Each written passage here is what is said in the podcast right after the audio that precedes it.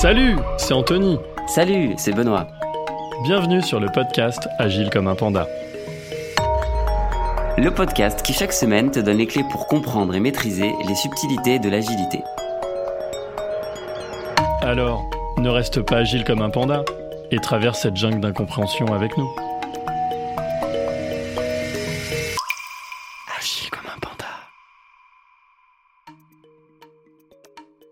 Bonjour à tous. Aujourd'hui, on va essayer de tester un nouveau format. Euh, on aimerait justement avoir euh, vos retours par rapport à ça. On va en fait enregistrer dans des conditions un tout petit peu différentes, c'est-à-dire qu'on va vraiment baser notre discours sur une discussion, discussion ouverte. Donc peut-être que ça vous paraîtra un petit peu moins structuré que d'habitude, mais en tout cas, on aimerait avoir votre retour pour savoir si c'est un format qui peut vous plaire ou non. Bonne écoute Bonjour à tous. Aujourd'hui, on va parler agilité à l'échelle et surtout comment passer à l'échelle. Peut-être pour commencer, Anthony, qu'est-ce que tu pourrais déjà nous dire euh, sur ce sujet? Alors, comment passer à l'échelle? C'est une question qui, devient de plus en plus à la mode. Euh, donc ici, déjà, on va pas parler euh, forcément plus d'un framework ou d'un autre. On va pas plus parler de Safe que de Nexus ou, ou peu importe que Agile at Scale. L'idée, c'est plus dans les grands principes. Voilà, comment je vais passer à l'échelle, pourquoi je le fais, et est-ce que c'est pertinent? Et surtout vous listez bah, tous les pièges à éviter. Parce qu'on a vu dans un podcast précédent les pièges pour démarrer l'agile, c'est-à-dire de manière assez simple sur une seule équipe. Bah, vous imaginez que quand vous commencez à travailler et à coordonner 4, 5, 10 équipes, les problèmes, forcément, sont pas les mêmes et sont plus complexes. Donc, c'est ce qu'on va aborder dans cet épisode. Et justement, Anthony, je pense que pour commencer, même si tu l'as un petit peu dit en introduction, on peut déjà se demander euh, qu'est-ce que ça veut dire être à l'échelle, qu'est-ce que ça veut dire passer à l'échelle, et en fait, mmh à partir de quel moment je considère être à l'échelle ou pas? Exactement. Alors, je, après, je pense que tu auras aussi ton point de vue, mais euh, la mise à l'échelle, ça peut se voir de plein d'angles différents. Euh, souvent, on dit à partir de 4, 5 équipes, dès qu'on a une taille assez significative, on est à l'échelle. Moi, je pense un peu différemment.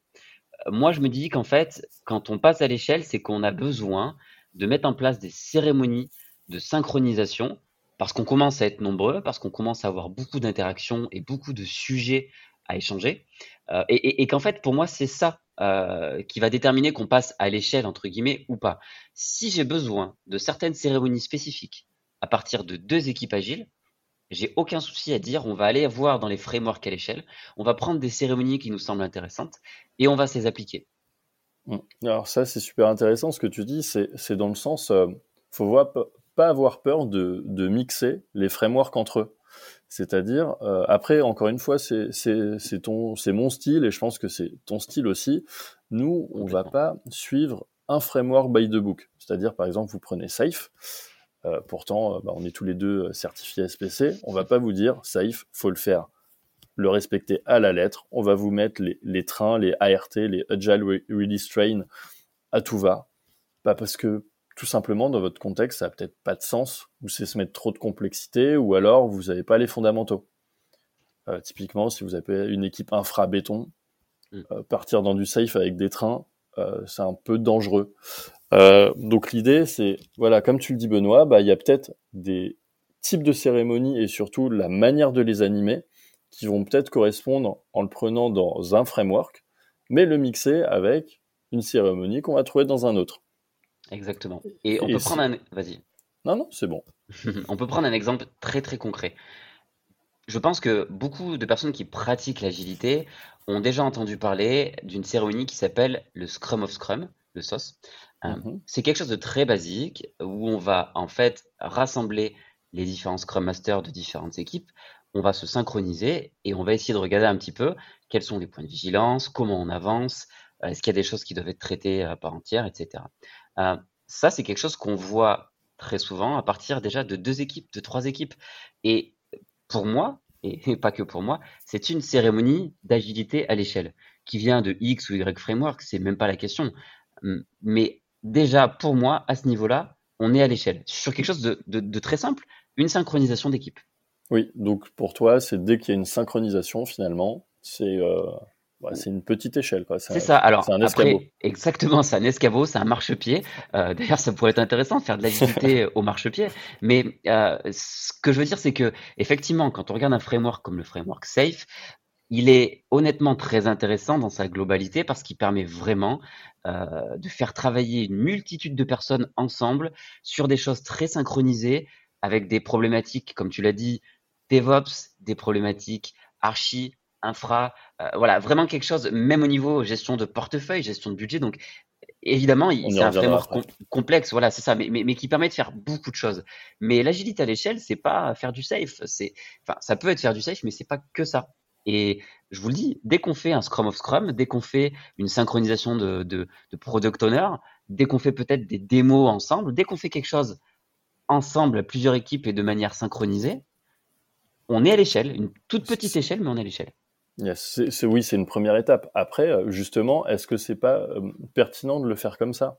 C'est-à-dire que passer de, alors je, vais forcément extrapoler, hein, j'aime, bien l'art de la caricature.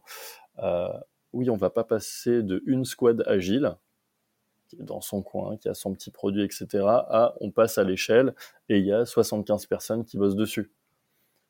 Enfin, je pense que c'est le meilleur moyen que ça ne fonctionne pas. Donc c'est vrai qu'avoir une, une démarche de dire j'intègre une équipe, puis une deuxième, puis une troisième, et je les fais vivre, interagir par des points de synchronisation. Mm. Et puis au final, à un moment donné, c'est les équipes elles-mêmes et même le contexte de lui-même qui va vous dire oui, mais là, ok, euh, les prérequis, je, vais commencer à les lister, mais oui, on a besoin de, de personnes côté infra qui commencent à être, à être béton. Pourquoi? Parce que côté infra, va falloir que vous montiez des environnements de dev pour chaque développeur, de recettes pour chacun des produits, de staging, de pré-prod pour chacun des produits, puis les branches principales où il y a l'ensemble des produits, et que tout ça, vous devez utiliser des trains pour les livrer dessus et voir que ça fonctionne bien. Donc là, on voit déjà d'un point de vue infra, il faut des très grosses compétences. Et quand je dis compétences, c'est non seulement monter les environnements, mais tout ce qui est lié à la gestion de droit, l'habilitation, la sécurité, etc.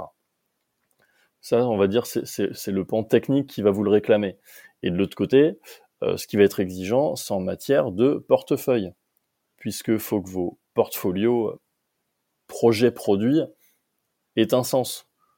C'est-à-dire que typiquement, si vous parlez, partez sur, euh, un produit, alors je vous en ai parlé dans un, autre podcast, mais si je vous parle encore de ma chaise longue, eh ben, dans mon processus de création de valeur de cette chaise longue, faut que toutes les activités et les systèmes informatiques qui m'ont permis de mettre en marché cette chaise longue, faut qu'elles rentrent dans la même logique euh, d'approche de construction de projet ou de produit.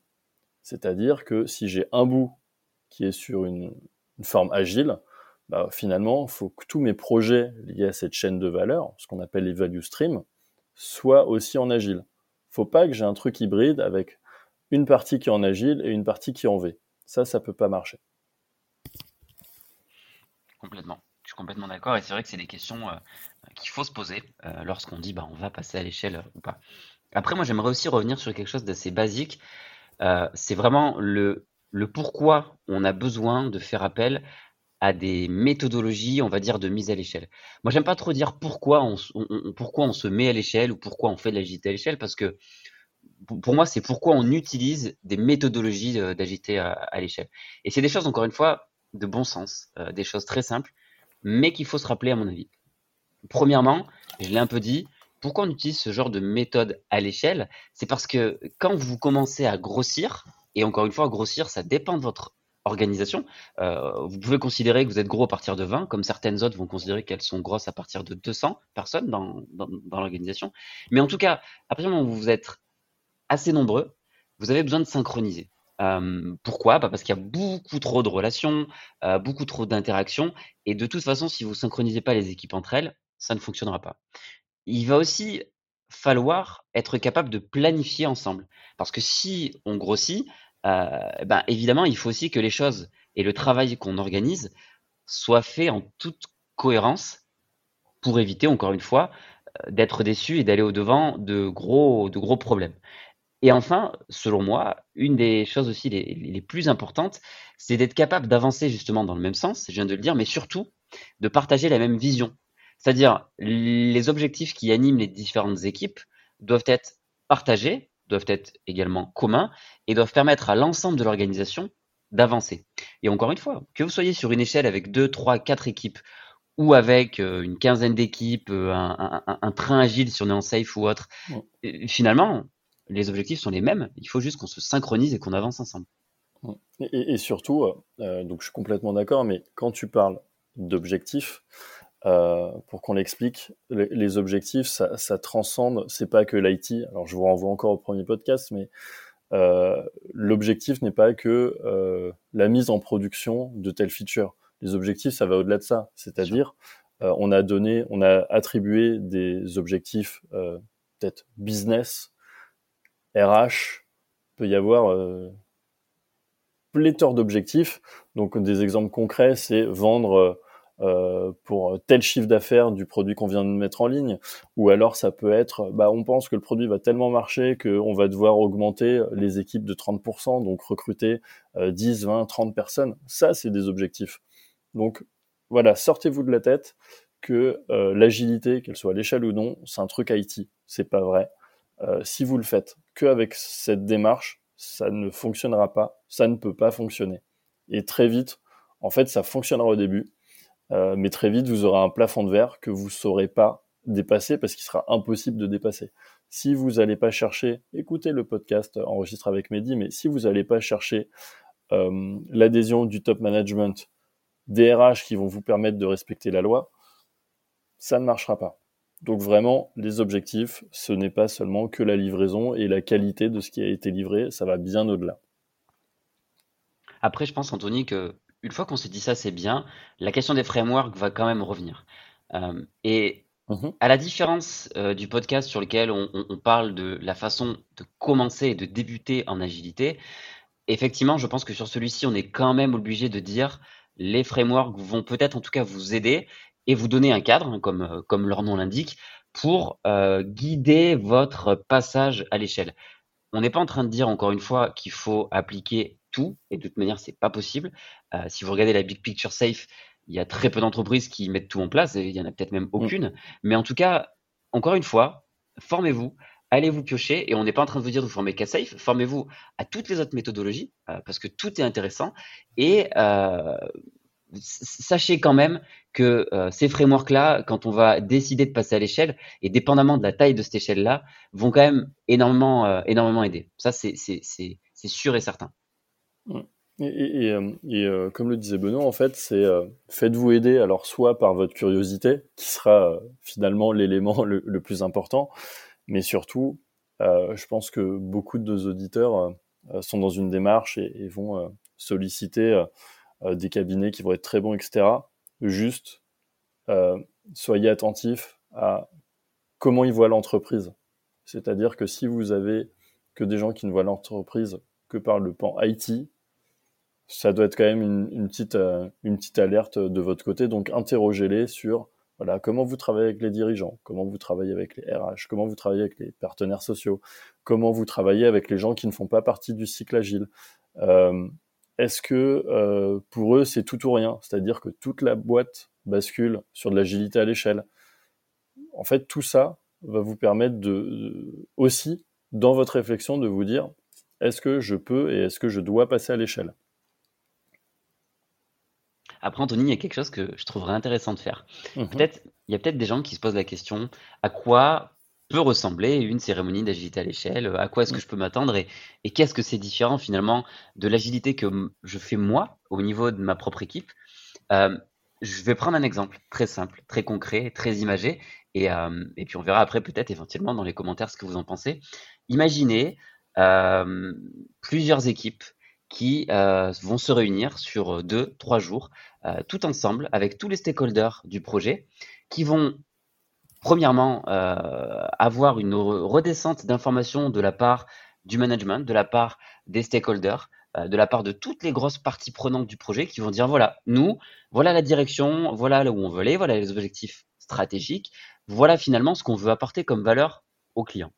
Derrière, imaginez toutes ces équipes, ça peut être 50, 60, 100, 200 personnes euh, qui vont planifier entre elles leurs 10 à 12 prochaines semaines en disant, en fonction de tout ce qu'on nous a donné comme objectif, j'ai bien compris le sens et la direction vers laquelle l'entreprise et l'organisation veulent aller. Moi, je vais planifier mon activité comme ça. Et à la fin de ces grosses cérémonies, imaginez que toutes les équipes vont se resynchroniser entre elles, vont repartager leurs plans, vont vérifier surtout les risques qu'elles ont entre elles, les, dépendances qui existent, et vont repartager auprès des stakeholders.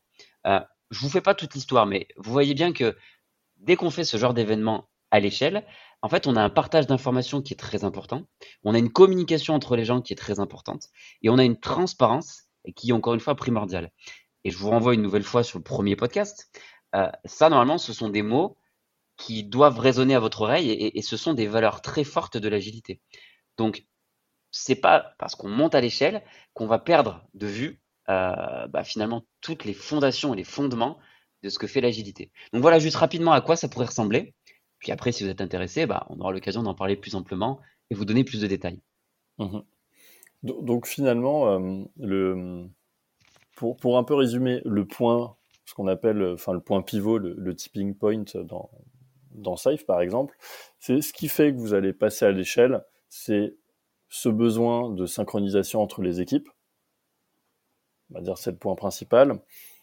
Et le second, c'est que euh, de lui-même, enfin votre contexte va vous pousser à euh, avoir une équipe infra qui va être costaud, d'avoir une logique euh, portefeuille qui doit être correctement construit. Donc ça veut dire que vos chaînes de valeur doivent être parfaitement identifié et que ça doit être correctement ventilé entre tous vos projets produits, que ce soit du agile ou non. Je pense qu'il y a toujours un mix entre les deux. Euh, et est-ce que tu vois un troisième point? Parce que je pense que j'en oublie un essentiel, comme à chaque fois. en fait, je ne sais pas si c'est un point essentiel, mais moi j'aimerais aussi aborder le, le, thème de la business agility parce que, mmh euh, en fait, bon, L'agilité à l'échelle, vous l'avez compris, on met en place pour favoriser la synchronisation de plusieurs équipes entre elles, pas de souci. Néanmoins, je pense que vous le vivez. L'agilité, on l'a dit, c'est un mindset et c'est quelque chose qui est vraiment en train, euh, ben, finalement, d'arriver très fortement et de changer les relations euh, qu'on va avoir avec l'organisation même de nos, entreprises. Euh, je m'explique le but ultime, selon moi, de l'agilité à l'échelle et de la mise en place de l'agilité à l'échelle, c'est de déployer le mindset agile, et je parle bien du mindset et pas que des méthodes, au travers de toute l'entreprise. On le disait encore une fois dans le premier podcast et on en parlera dans tous les podcasts. Euh, l'agilité, c'est pas que IT. On peut faire de l'agilité au niveau RH, on peut faire de l'agilité pour être innovant, on peut faire évidemment de l'agilité pour faire du développement informatique. Euh, et on aura un podcast à mon avis dédié à ce thème-là, mais la business agility, c'est être capable de déployer le mindset agile sur toute l'entreprise, sur toute l'organisation.